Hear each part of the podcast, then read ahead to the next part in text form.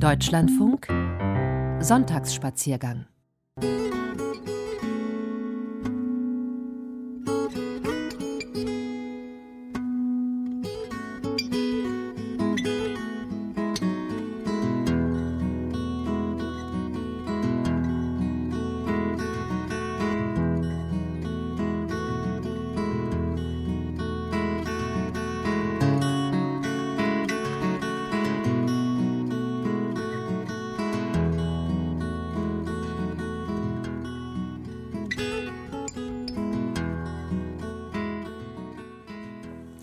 Nun in Anbetracht der Herausforderungen, von denen wir ja auch gerade gehört haben, die das Leben zurzeit an uns alle stellt, der Unsicherheiten, der Schwierigkeiten, was unsere Gesundheit betrifft, das Thema Reise, also das Aufbrechen von zu Hause, das Hinausgehen in andere Gegenden und Länder, ob in Deutschland oder im Ausland, ob aus beruflichen Gründen oder schlicht aus Fernweh.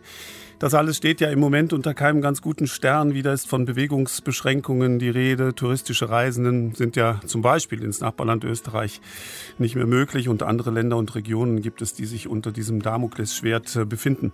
Ist bald wieder Schluss mit Reisen oder lässt sich dieses menschliche Bedürfnis, sich zu besuchen, sich nahe zu sein, irgendwie über die Bedrohungen hinweg retten? Und äh, viele bewegt natürlich auch die Frage, mache ich etwas falsch? Gefährde ich womöglich jemanden, wenn ich reise, also meinen Aufenthaltsort wechsle? Ich bin mir sicher, dass äh, diese Gedanken auch Sie bewegen. Aber wir sollten nicht zu pessimistisch werden. Ich biete Ihnen Reisen, wenn Sie so wollen, Reisen anstatt an. Möchten Sie mitkommen, quer durch Deutschland und die Welt, dann freue ich mich, dass Sie eingeschaltet haben. Andreas Stopp führt durch die Sendung. Es geht äh, zunächst nach äh, Magdeburg. Wir werden dort einen Stadtrundgang äh, unternehmen. Im Anschluss äh, besuchen wir die niederländischen Antillen. Dort äh, die Orgelspieler von Aruba. Erkläre ich Ihnen dann gleich, was sich dahinter verbirgt. Tuva mögen Sie vielleicht nicht kennen, im Süden Sibiriens. Eine Reise zu Nomaden, Musikern und Schamanen haben wir vor um 10 nach 12. Äh, das ist noch nicht alles. Die Geräusche von Hamburg, also welche Geräusche diese Stadt Hamburg von sich gibt, äh, die werden wir Ihnen aufzeigen. Und dann schauen wir zum Schluss noch ähm, auf dem Weihnachtsmarkt in Bautzen vorbei, jedenfalls so, wie er gewesen ist, wenn er nicht abgesagt worden ist. Ich glaube, das ist alles, was wir vorhaben. Schön, dass Sie dabei sind. Machen Sie sich äh, gemütlich. Wir sorgen hier für den Rest.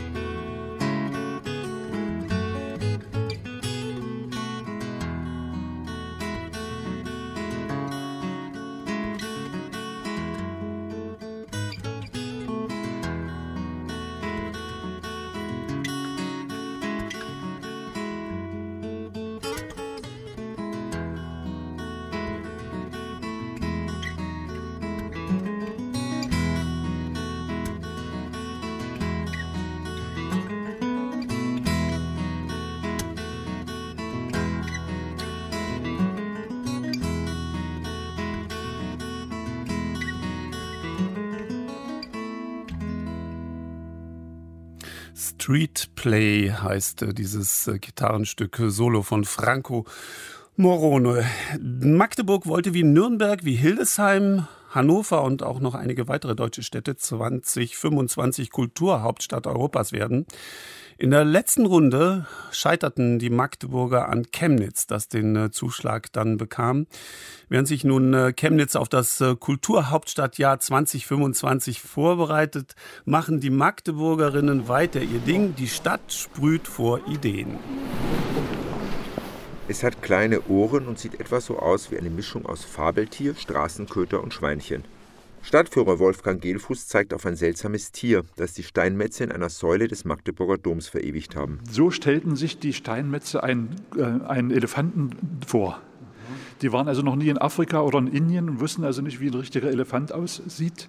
Sie hörten nur vom Hörensagen so ungefähr mit diesen beiden Stoßzähnen wie ein Schwein oder. ja. Nebenan geht es ins Paradies. Da lachen und heulen Reihen von steinernen Jungfrauen von der Wand. Die klugen Jungfrauen, äh, ihnen steht das Lächeln im Gesicht. Sie halten alle ihre Öllampen, die auch brennen und warten äh, auf die äh, Begrüßung des Herrn. Auf der anderen Seite die törichten Jungfrauen, die nicht in der Lage waren, ihre Öllampen gerade zu halten. Sie haben das Öl verschüttet, können damit praktisch nicht äh, leuchten ihrem Herrn entgegen. Die Figuren zeigen die ersten bildhauerischen Darstellungen emotionaler Gesichtsausdrücke.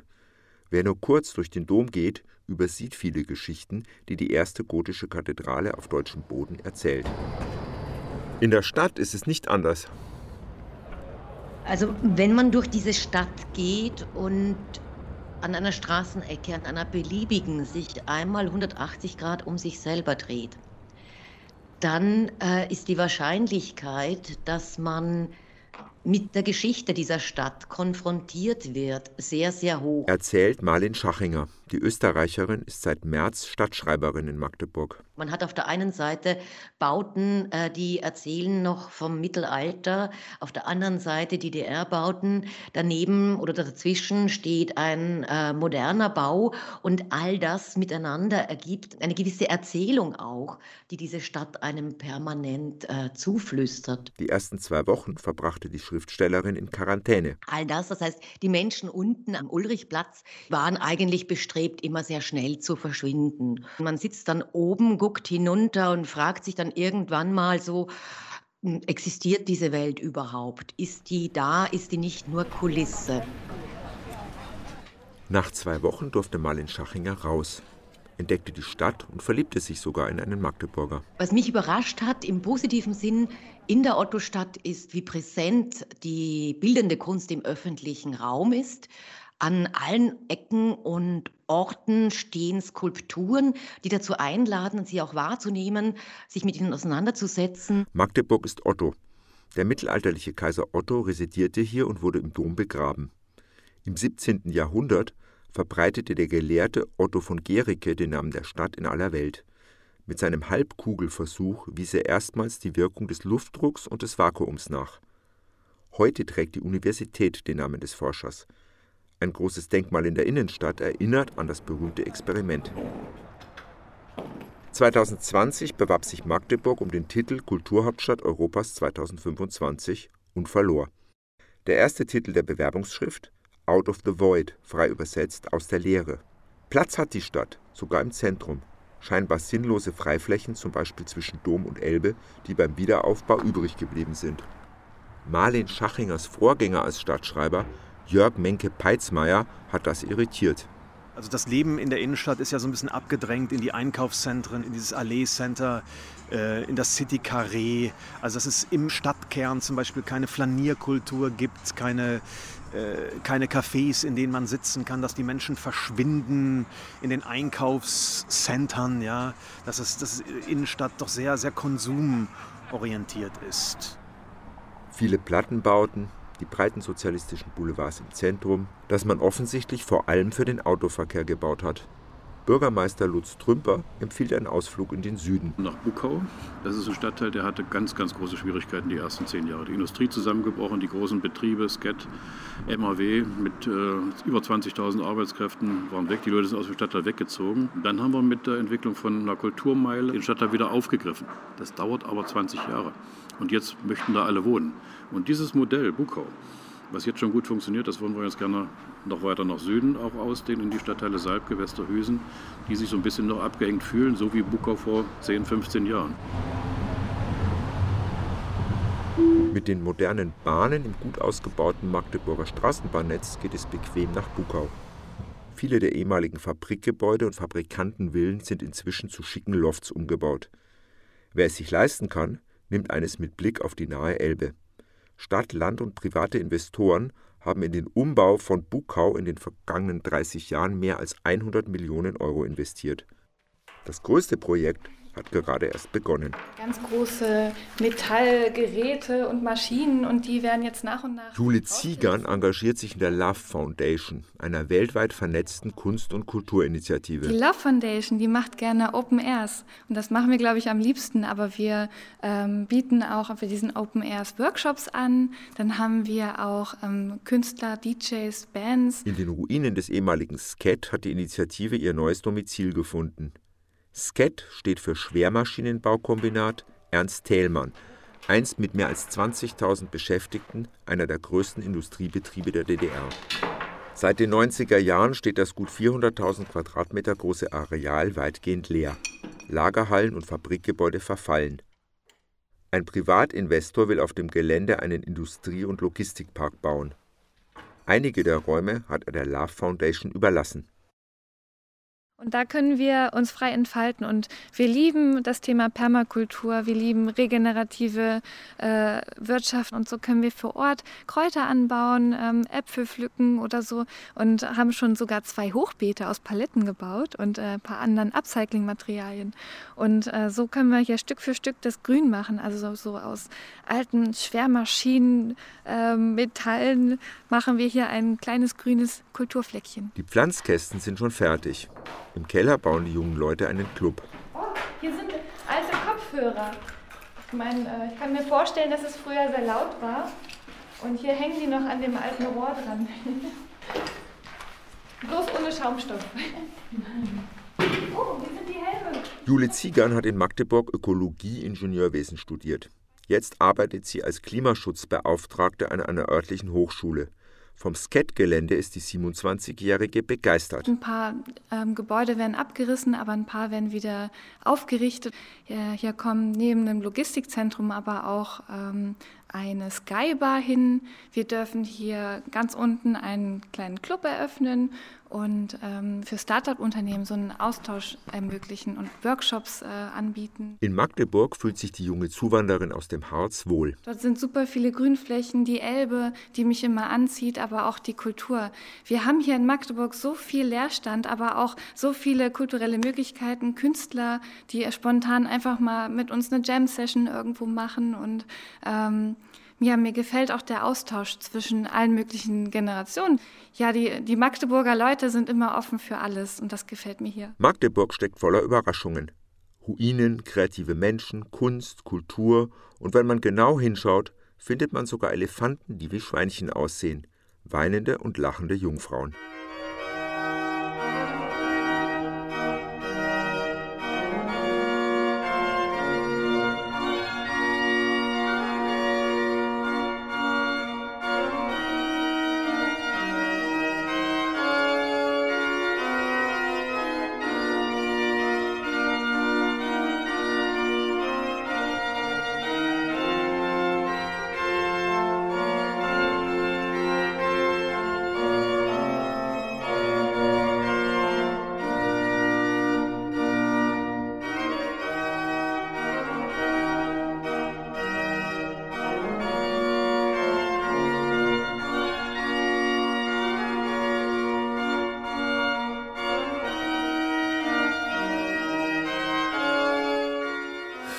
Robert äh, Fischmann, der Autor des Beitrages, den wir gerade gehört haben. Er hat uns nach Magdeburg äh, geführt. Wir hören hier eine Komposition von Samuel Scheidt. Der hat bis 1654 gelebt. In Halle ist er geboren, Renaissance-Komponist und er war lange Zeit Hoforganist des Stifts Magdeburg.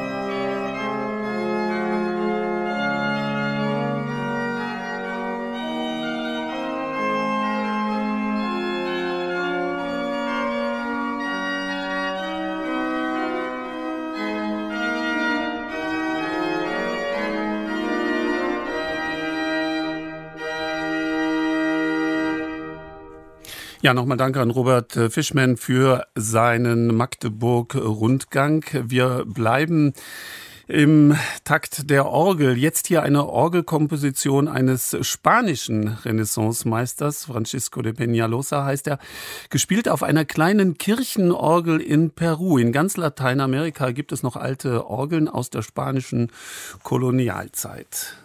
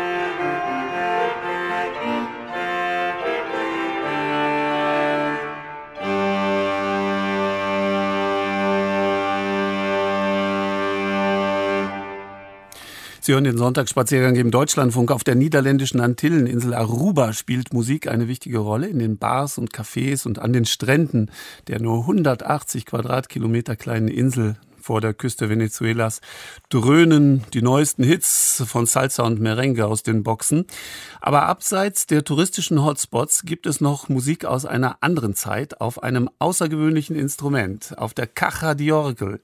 Erzeugen Walzenstifte in einem Saiteninstrument Lieder der 1940er und 1950er Jahre. Begleitet wird diese Orgel vom Viri. Das ist ein äh, stählernes Rhythmusinstrument. Franz Michael Rom hat einen der wenigen Cajadiorgel-Spieler Arubas getroffen.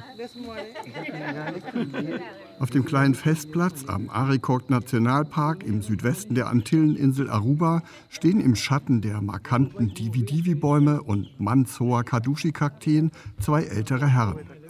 Josef Marcello Kelly, den alle nur Scheppi nennen, baut für eine kleine musikalische Kostprobe auf. Sein Instrument heißt Caja di Orgel, auf Deutsch etwa Orgelkiste. Sie erinnert optisch an ein kleines Klavier. Allerdings steht der Klangkörper mit mehr als 50 Stahlseiten hochkant. Die Bässe werden auf einer Seite angeschlagen, die mittleren Töne auf Doppelseiten und die hohen auf drei eng nebeneinander liegenden Seiten. Aus einem Koffer nimmt Chappie behutsam eine glänzende Walze mit tausenden Stiften, setzt sie in den Bauch der Orgel und dreht die Walze mit einer Kurbel.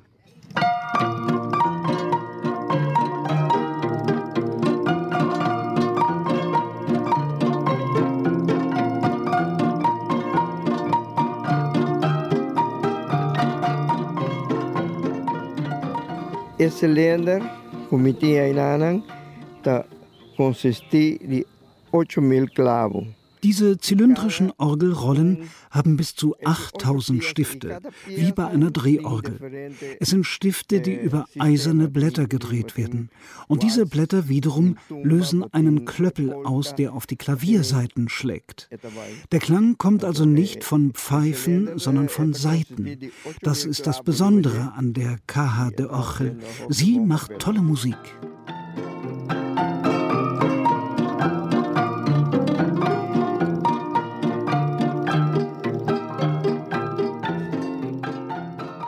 Más o menos 90 cajas de órgel aquí en Aruba.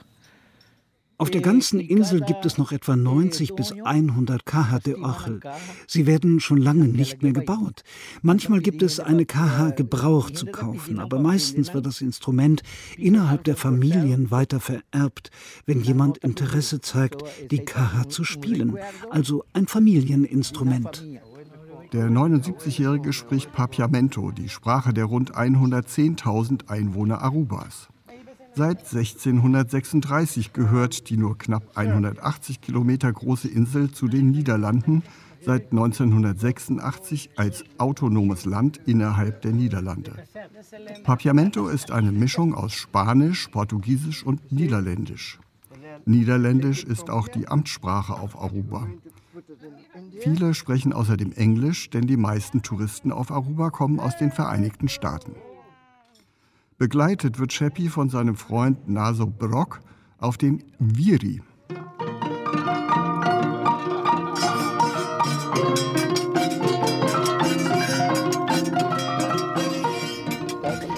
Well, a Viri das Viri ist ein geriffeltes Stück Metall, auf dem mit einem dünnen Stift per Hand rhythmische Schrappgeräusche gemacht werden. Das Viri ist ähnlich dem Guiro, der überall in der Karibik verwendet wird. Aber der Guiro ist aus Holz, das Viri ist aus rostfreiem Stahl und begleitet die Caja de Ochel. Die mit allerlei kitschigen Postkarten verzierte Caja de Orgel spielt Cheppi seit mehr als 40 Jahren. Zuvor hatte sein Vater damit musiziert. Mi Familia meine Familie stammt ursprünglich aus Italien. Gekauft hat mein Vater diese Orgel in Venezuela. Das liegt nur 25 Kilometer von Aruba entfernt. Und dort hat mein Vater zuerst gearbeitet. Der Verkäufer der KH hat ihm auch beigebracht, wie man sie spielt. Das ist nicht ganz einfach. Man muss schon wissen, wie man sie spielt. Alle Lieder wie Rumba, Walzer, Polka haben verschiedene Geschwindigkeiten. Die KH der Orgel ist Teil unserer Kultur auf Aruba. Deshalb hat es mein Vater gelernt und dann habe ich es gelernt. Transportiert wird die Caja de Orgel mit einem kleinen, vom Auto gezogenen Anhänger. Allerdings sinkt die Nachfrage nach dieser Musik seit Jahren. Caja de Orgel, da hopi anya kabanos na Aruba. Früher spielten wir die Ochel zu Festen, Geburtstagen, zu Hochzeiten. Nach der Musik der Kaha de Ochel wurde getanzt. Heute wollen die jungen Leute das nicht mehr. Sie wollen das Moderne, Musik vom iPod. Uns bleiben als Zuhörer die Menschen, die die Kaha de Ochel noch von früher kennen. Wir gehen oft in Altersheime, damit die Alten noch ein bisschen Spaß haben. Und was macht Scheppi, wenn die Kacha de Orgel einmal kaputt ist? Ora, ora com mi haya uh, problema uh, com a carro, ora me tem bem para faro. Wenn etwas nicht in Ordnung mit der KH ist, gibt es auf Aruba noch einen einzigen Menschen, der sie reparieren kann. Er heißt Alejandro Faro. Er ist der Einzige und der Beste. Er kann alles reparieren, von den Walzen über die Blättchen bis zu den Klöppeln und Saiten. Danach klingt die KH wieder wunderbar. Barra, então e sa compa e por ponerle den e forma bom pa e por volve toca bonita trove.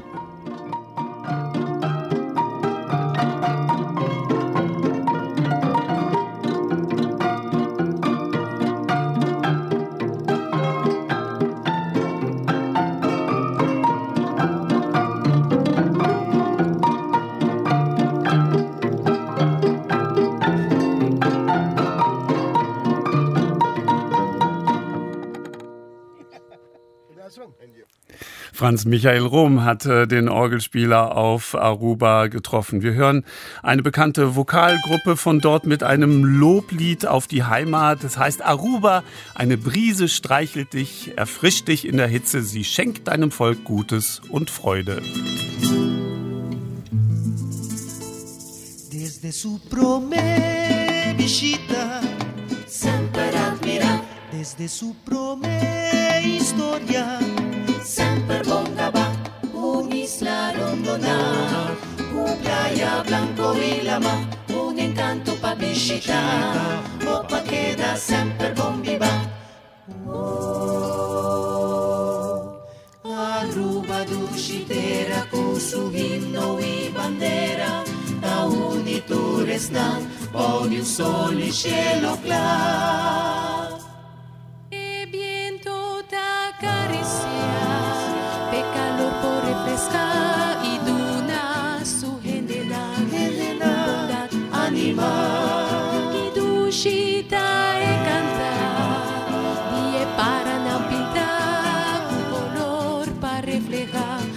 sis la tant estimar.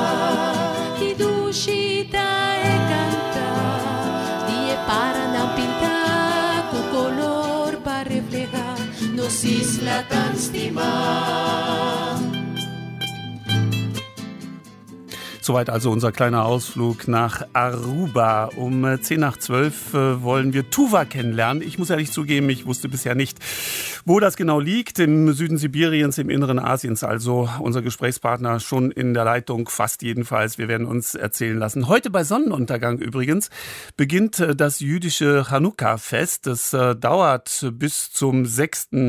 Dezember und wir hören hier das russische Ensemble Dobranotsch mit einem traditionellen Chanukka-Lied. Bleiben Sie dran, ab 10 nach 12 weiter im Sonntagsspaziergang.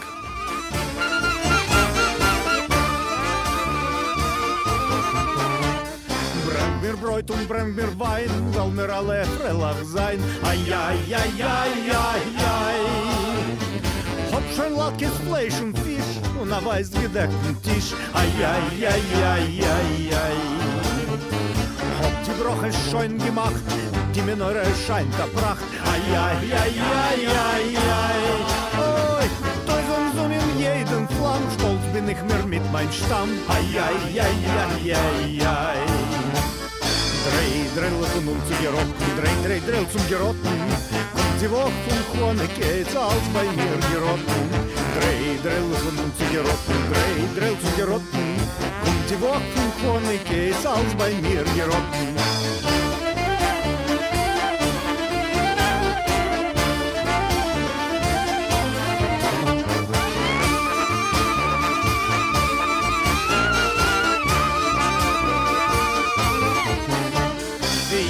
ich doch hot a es der mond mir werg bin ay ay ay ay ay ay die mir mor in voll gescheint alle seinen meine freind ay ay ay ay ay ay wer hot sich hab dem gerecht a ze stickel brekel lecht ay ay ay ay ay ay oi brennen wet oi dorres land und belechten unser gang ay ay ay ay ay ay Drei Drillchen um zu gerotten, drei, drei Drill zu gerotten.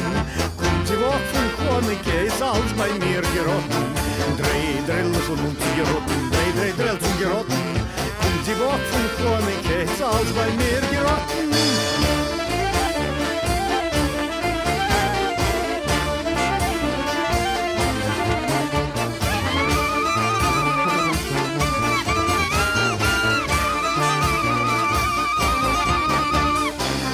Орсен Рифт Райн, Зол Зайнит Герехен Зайн. Ай-яй-яй-яй-яй-яй.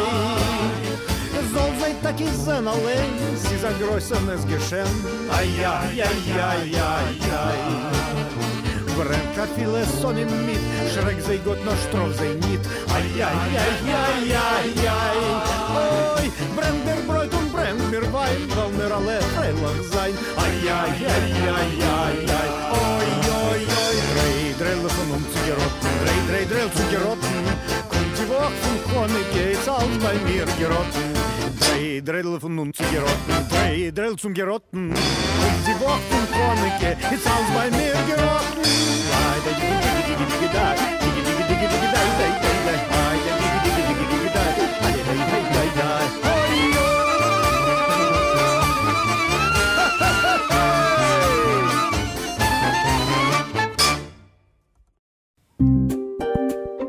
Deutschlandfunk. Sonntagsspaziergang. Und jetzt geht es gleich in eine Gegend, meine Damen und Herren, die am weitesten von jedem Ozean entfernt ist. Also der Punkt der Erde, der am weitesten von jedem Ozean entfernt ist. Tuva, Terra Incognita, unbekanntes Land Tuva. Wir lassen uns aus berufenen Mund äh, erklären, was das für ein Land ist und äh, wie die Menschen dort äh, ihr Dasein pflegen und was es mit der Kultur auf sich hat.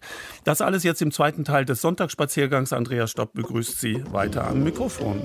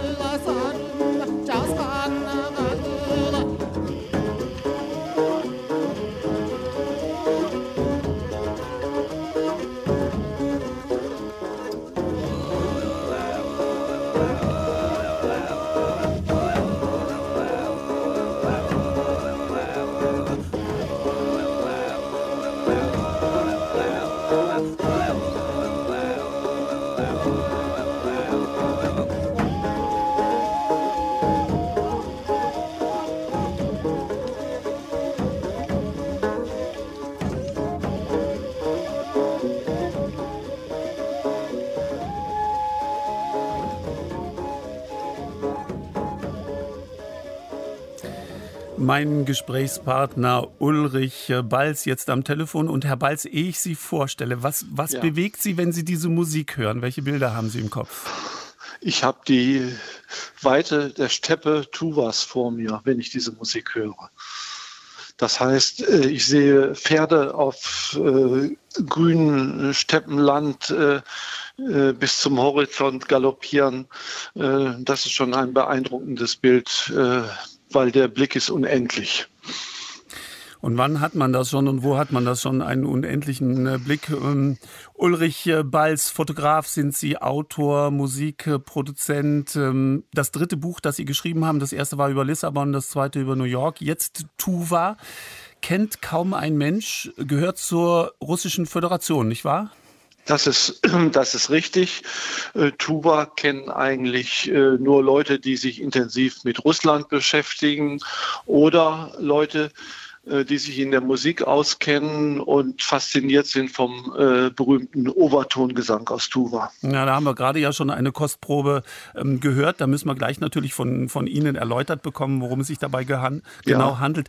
Ähm, aber wenn wir noch erstmal zurückkommen, damit wir wissen genau, wo wir sind. Tuva kann man mit V schreiben, kann man mit W schreiben. Republik Richtig. Tuva auf jeden Fall.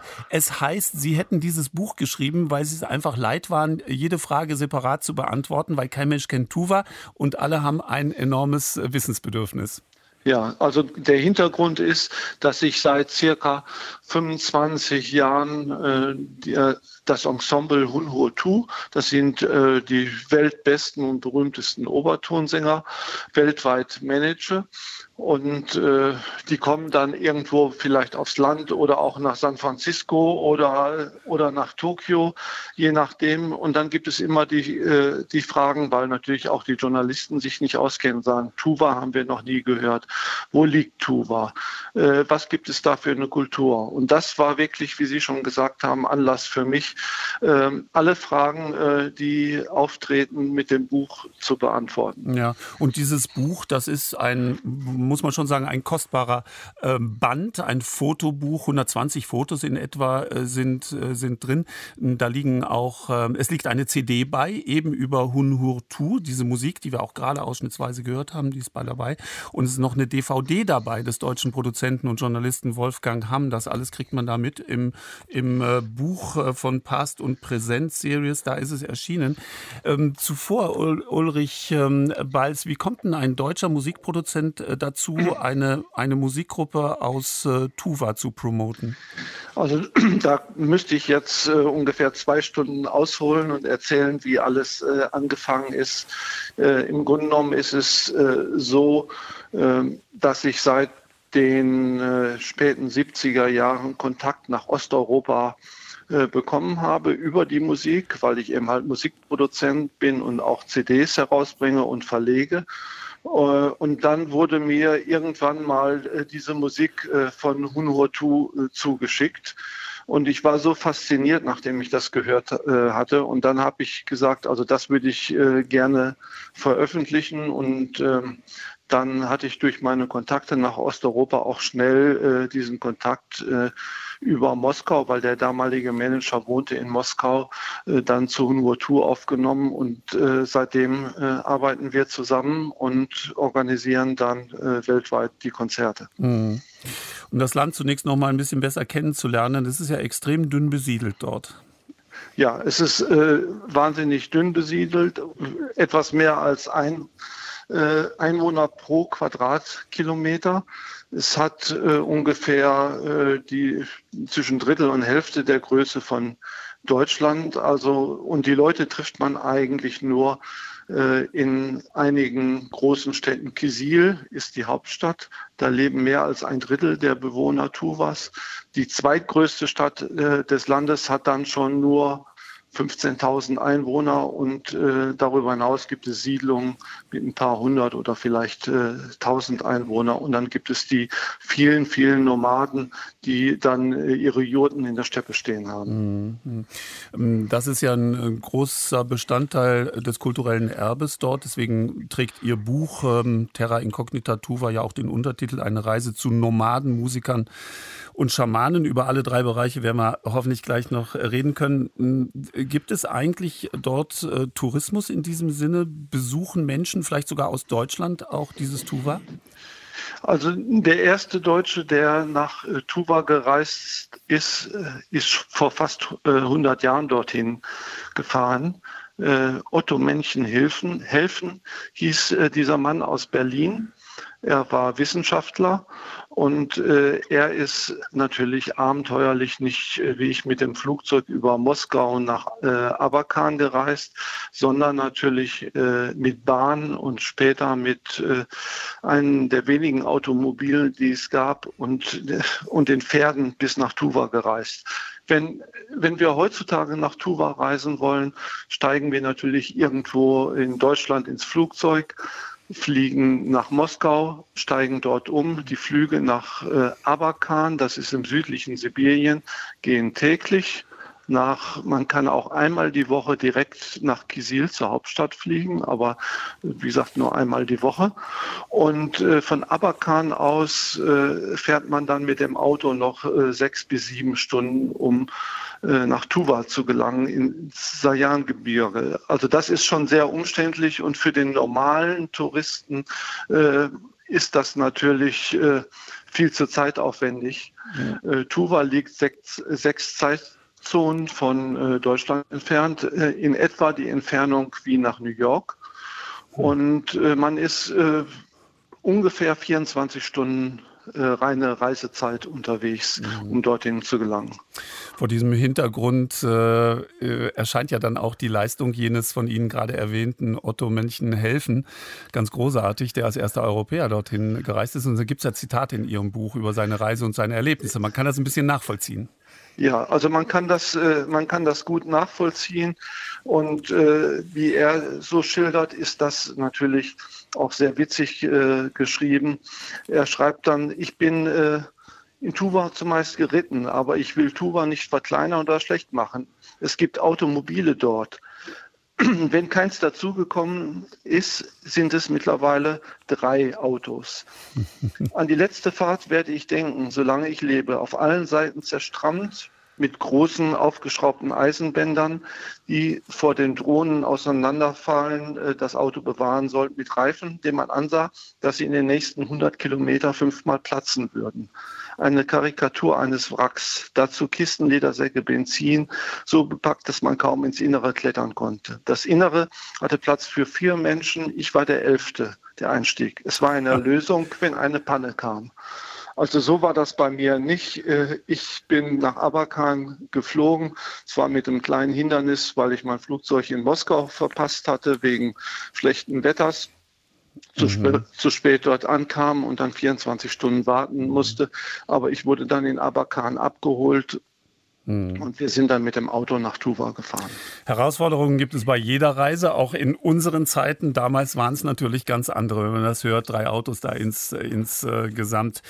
Ähm, Herr Balz, wir hören Musik und lassen uns von Ihnen dann gleich erklären, was das Besondere an dieser Musik ist. Äh, dieser Titel jetzt nicht äh, von Hunhurtu, sondern von einem Sänger aus dem Altai-Gebirge. Er wird begleitet von Laute und Maultrommel und es heißt dort im Text, die heilige weiße Birke steht dort und glänzt wie ein junges Mädchen, möge Üchsymer, das ist der höchste Berg im Altai, unsere Festung bleiben, möge unser Volk nicht sterben und für Generationen weiterleben. Yeah.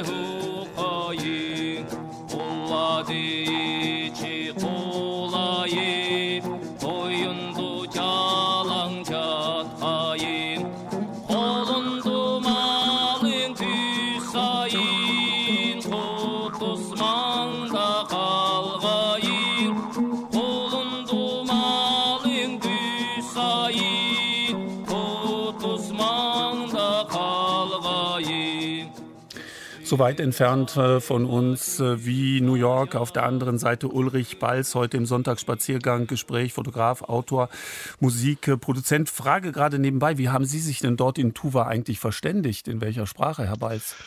Äh, das war für mich kein großes Problem.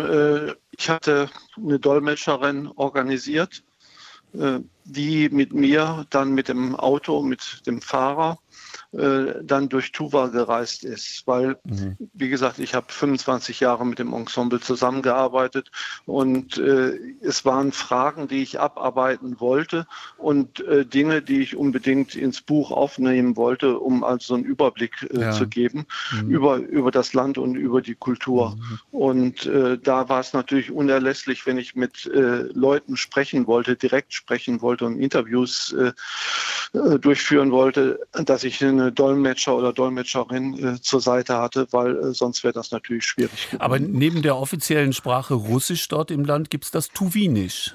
Ja, also Russisch ist natürlich, weil es zu Russland gehört, äh, die offizielle Sprache wie im ganzen sowjetischen Reich. Aber Tuwinisch äh, wird in der Schule auch gelehrt. Mhm. Also äh, man hat gelernt sozusagen aus der Geschichte. Man in der Stalinzeit wurde ja versucht, die ganze Kultur zu unterdrücken.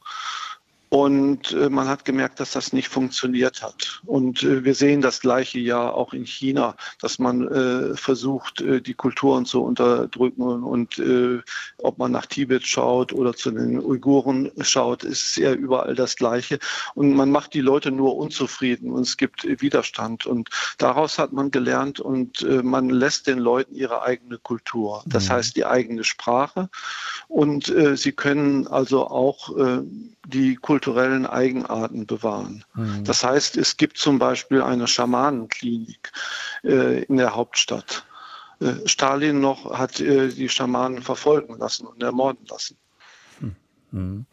Herr Balz, es gab mal, das war allerdings nur eine kurze Episode, eine Zeit lang, in äh, der Tuva ein unabhängiger, ein eigener Staat war. Ja, das war äh, für einen kurzen Zeitraum äh, in den 20er Jahren bis Anfang der 30er Jahre äh, erklärte sich äh, Tuva unabhängig. Und danach kam dann Stalin.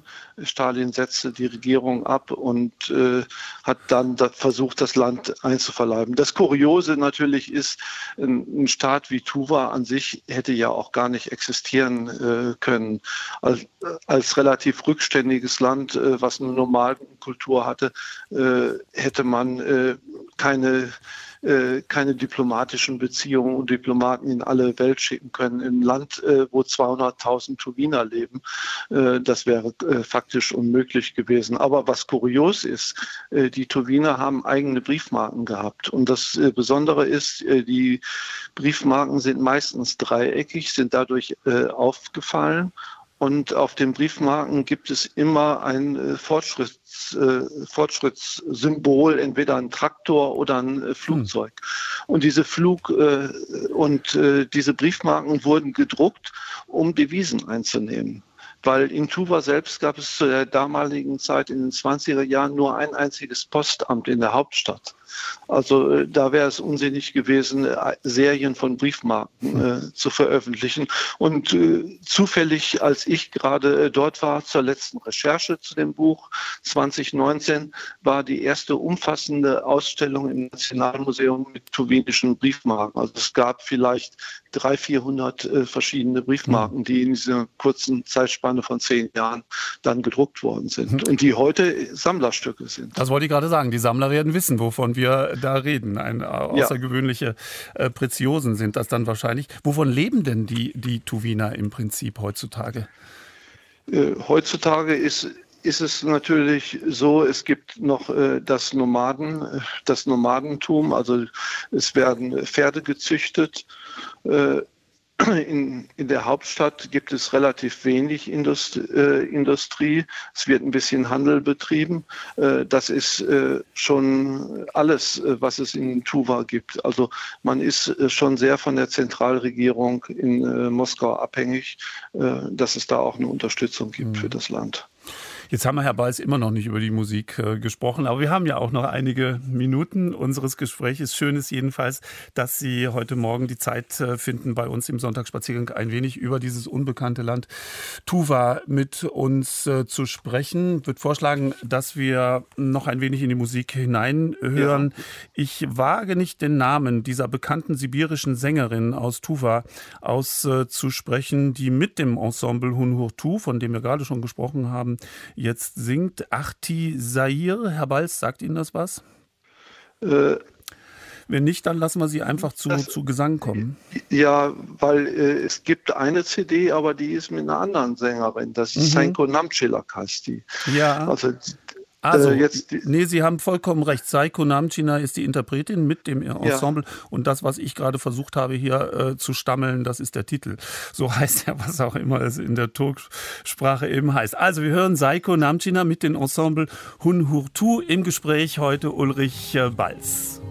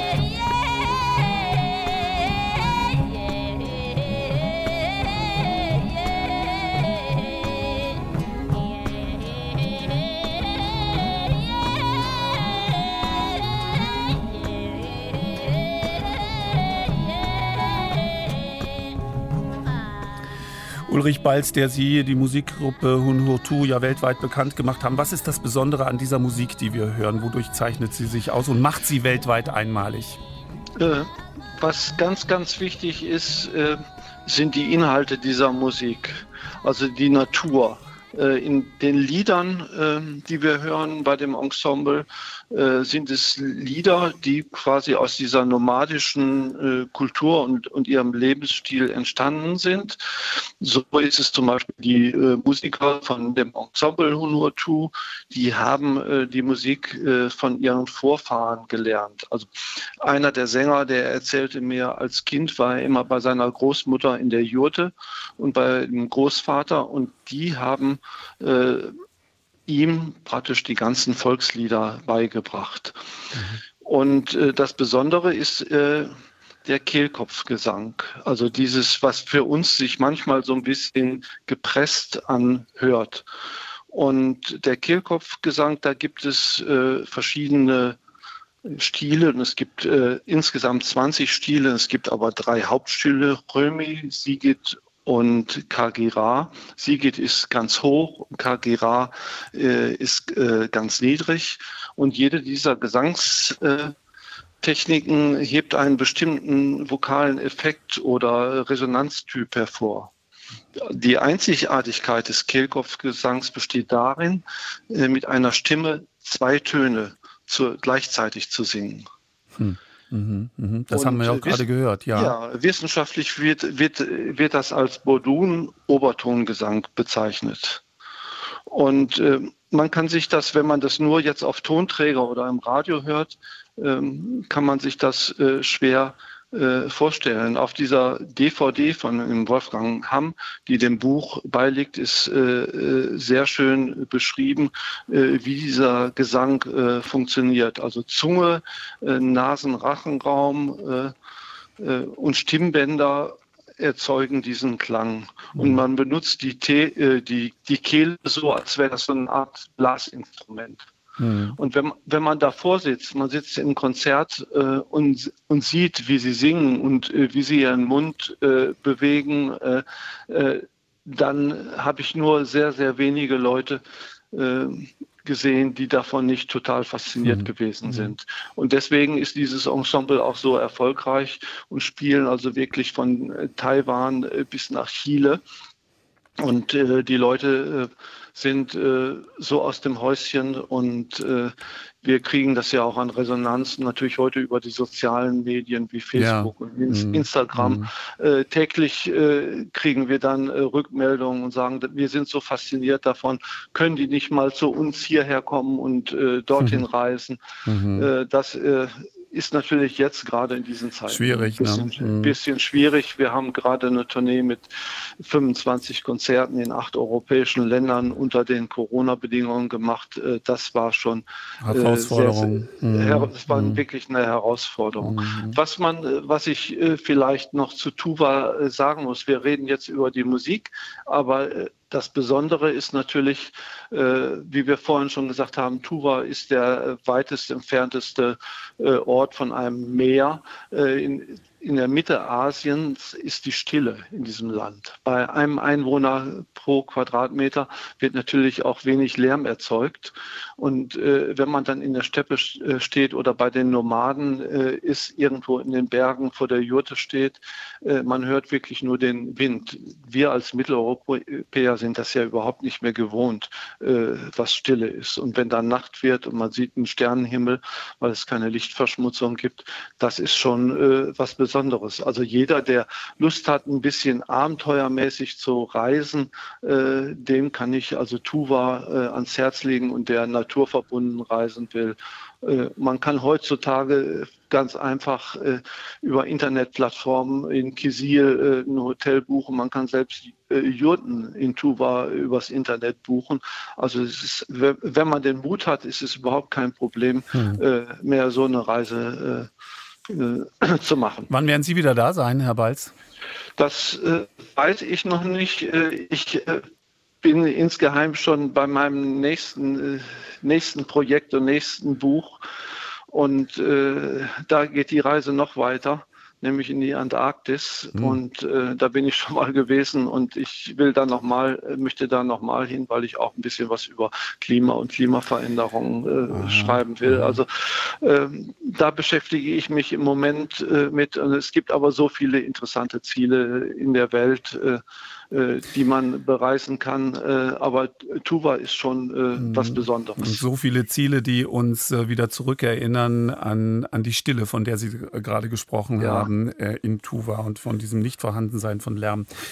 Ähm, Herr Balz, wir müssen zum Schluss unseres Gesprächs kommen. Ich danke Ihnen vielmals, dass Sie uns haben Einblick äh, gegeben. Ich muss da noch mal darauf hinweisen, also für all die, die gerne mehr wissen möchten, äh, sei empfohlen Terra Incognita Tuva von eben jenem Ulrich Balz, mit dem ich gerade gesprochen habe. Jaro Medien, das ist sein Label, da ist es erschienen bei Jaro Medien. Und besonders spannend, wenn man nicht eben die Gelegenheit hat, äh, die Künstler äh, Huohotu zu sehen live. Es gibt eine CD eine DVD, die beigelegt ist, ein Film von Wolfgang Hamm, die Geheimnisse des Chömei, so spricht man es aus?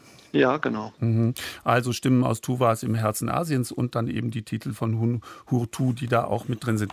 Herr Balz, ganz, ganz herzlichen Dank, dass Sie zur Verfügung gestanden haben für unser Gespräch. Wir wünschen Ihnen alles Gute für die nächsten Reisen. Und wir wissen jetzt, was es mit der Republik Tuva auf sich hat und äh, wie stolz die Menschen dort sind, wie eigen sie sind und welche Besonderheiten die Musik dort aufweist. Danke Ihnen, einen angenehmen Sonntagnachmittag, Herr Balz. Ja, danke schön, hat mir Spaß gemacht. Fein. Und Tschüss. wir bedanken uns bei Ihnen äh, mit äh, Musik aus Europa von Lydie Auvray, Walz d'Hiver, der Winterwalzer.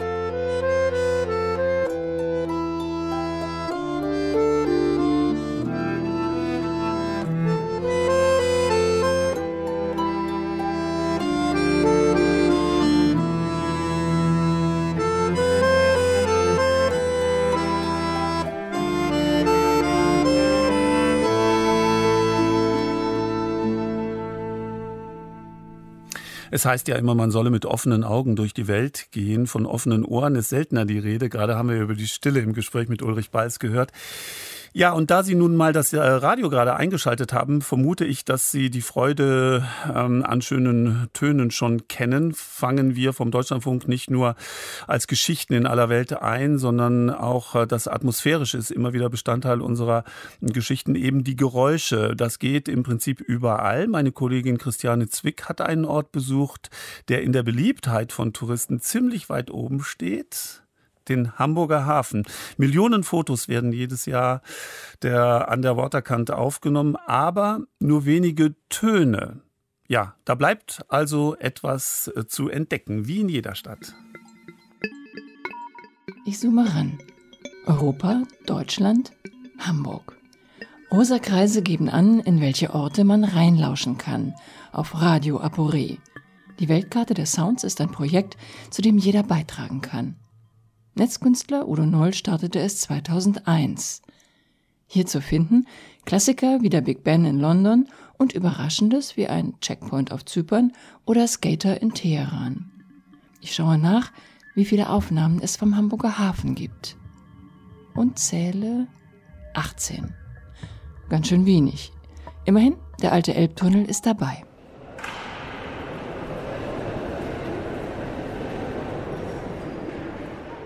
Ein Vincent Dusseigne hat diese Klänge im April 2019 aufgenommen und hochgeladen. Anscheinend auch ein Ohrenmensch. Mein Sportsgeist ist geweckt. Was lässt sich hier akustisch noch entdecken? Ich packe Mikrofon und Rekorder ein und beschließe, meinen Audiospaziergang genau dort zu beginnen. Im alten Elbtunnel an den Landungsbrücken.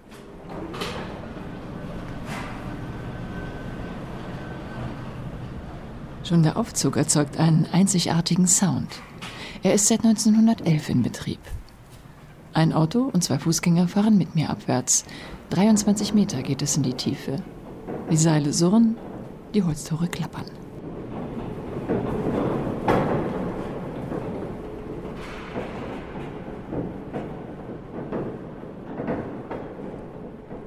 Zwei gefließte Röhren führen unter der Elbe durch. Früher liefen hier die Arbeiter zu den Werften. Jetzt hat die Unterquerung eher etwas Meditatives. Von Neonlicht erhellte Fliesen, alle paar Meter ein keramisches Fischrelief. Jugendstil. Modefotografen kommen her. Manchmal finden auch Konzerte statt. Die besondere Klangqualität? Hall hoch 10. Kinder lieben das. Ich auch.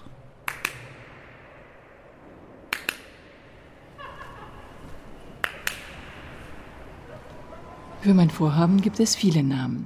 Einer ist Field Recording, was an Expeditionen oder Feldforschung denken lässt. Ein bisschen ist es tatsächlich so. Wer schleicht sich schon im Alltag an Geräusche heran, sucht die ausdrucksvollsten.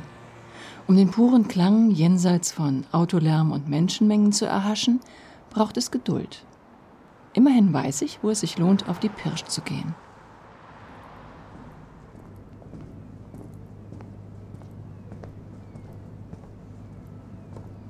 Das Wetter ist so lala. Ein schmutziger Himmel spannt sich über den bleigrauen Fluss. Mir egal. Ich nehme die Fähre elbaufwärts und steuere einen Ponton an. Einen ganz bestimmten.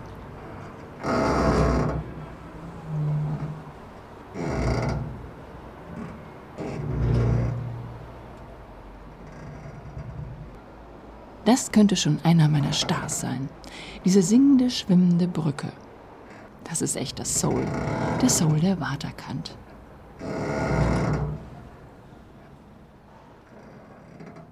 Solche Töne wollte ich eigentlich schon seit langem einsammeln. Schritte über die Holzbrücken, die zu den Fähren führen. Die klirrenden Masten der Segelschiffe am Kehrwieder.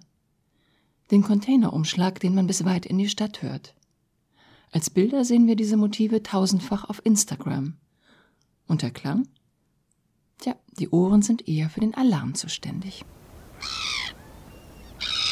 Vor Corona prägten Touristenscharen den Sound am Kai. Jetzt sind nur wenige unterwegs. Die Chance für mich und mein Mikrofon, ein paar Feinheiten zu erhaschen.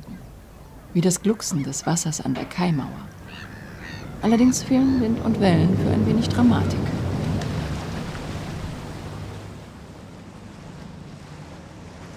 Wie die Welt zu klingen hat, dafür drängen sich auch mir Klischees auf. An der Elbe erwarte auch ich kreischende Möwen, Wellenrauschen unter dem Bug der Fähre, Schiffstuten.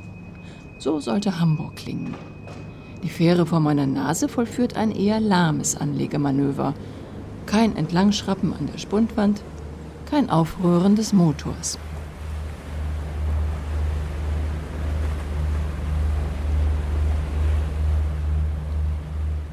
Das akustische Gedächtnis ist so eine Sache.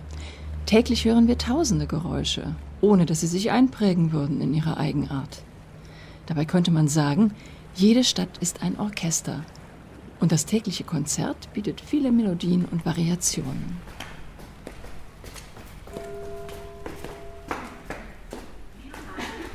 An der Hafen City Universität laufe ich Trepp ab, runter zur U-Bahn. Containerleuchten erhellen die schickste Haltestelle der Stadt.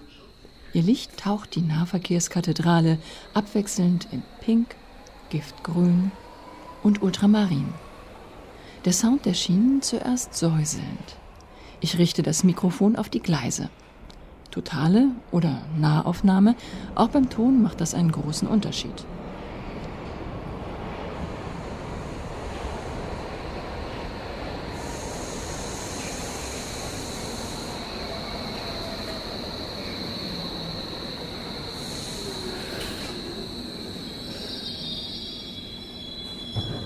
Akustische Räume, Soundscapes. Künstler wie Steve Reich und Brian Eno haben sich damit beschäftigt. Und Kulturwissenschaftlerinnen versuchen seit den 70er Jahren Klanglandschaften von Städten zu erfassen. Die jeweils ganz eigene Mischung von Schritten, Verkehr, Vogelzwitschern und lokalem Lärm.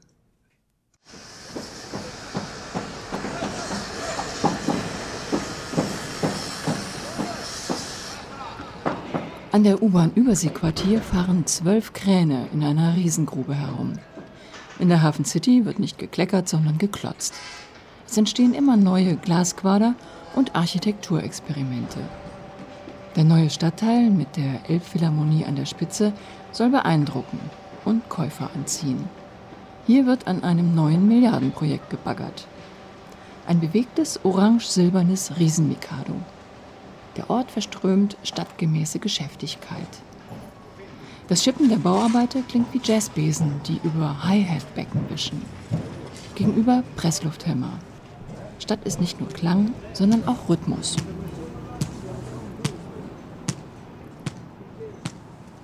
Walter Ruttmanns Symphonie einer Großstadt fällt mir ein.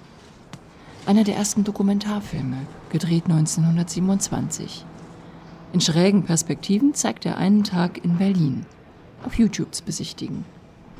Die Rollos der Geschäfte rattern hoch, die Hufe der Kutschpferde klappern, die elektrische quietscht vorbei. Wobei, es ist ein Stummfilm, nur Bilder. Aber die zeigen, was auf den Straßen zu hören war und das Tempo der Stadt. Diese Aufnahmen hier bieten sozusagen das Komplementärerlebnis. Nur Ton. In einer Hafensymphonie wäre es das Allegro.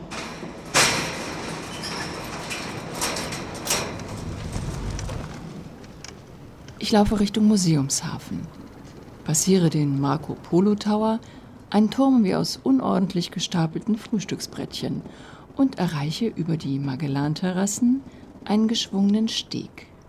Daran verteut eine hübsche Sammlung historischer Schiffe. Für einen Soundwalk das, was das Riff für die Meeresbiologie ist. Schönste Artenvielfalt.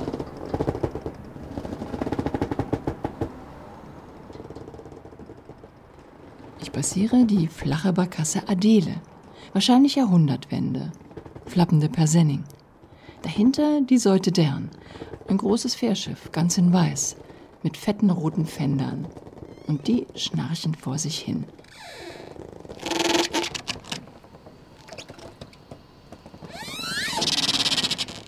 Das Schnarchen kommt von den dämpfenden Kunststoffballons, die gegen den Ponton pressen. Ich bin im Reich der schönen und seltsamen Töne angekommen.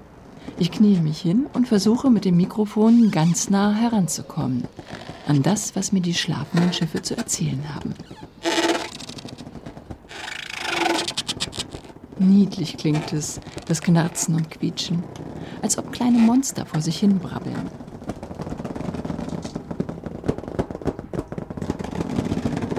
Jetzt habe ich alles im Kasten. Ich beende meinen Soundwalk und trage die Field Recordings ins Büro. Rechner hochgefahren, das Audioprogramm geöffnet und rein mit den Tondateien. Vielleicht lade ich nachher welche bei Radio Apore hoch. Doch zuerst will ich etwas ausprobieren. Die Idee mit der Soundscape hat sich festgesetzt.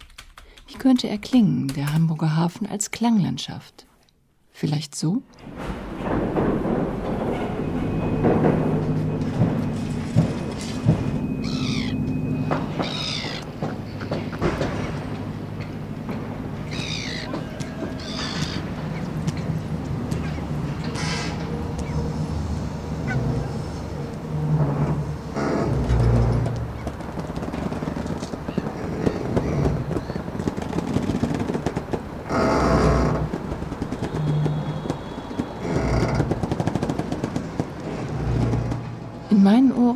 Der Rhythmus des Hafens eher ernst als spielerisch. Tüchtig, aber auch alles andere als fix. Die Elbe in ihrem Auf und Ab ist der Puls. Ich mag dieses Soundscape. Und ich werde bestimmt noch mehr Töne sammeln.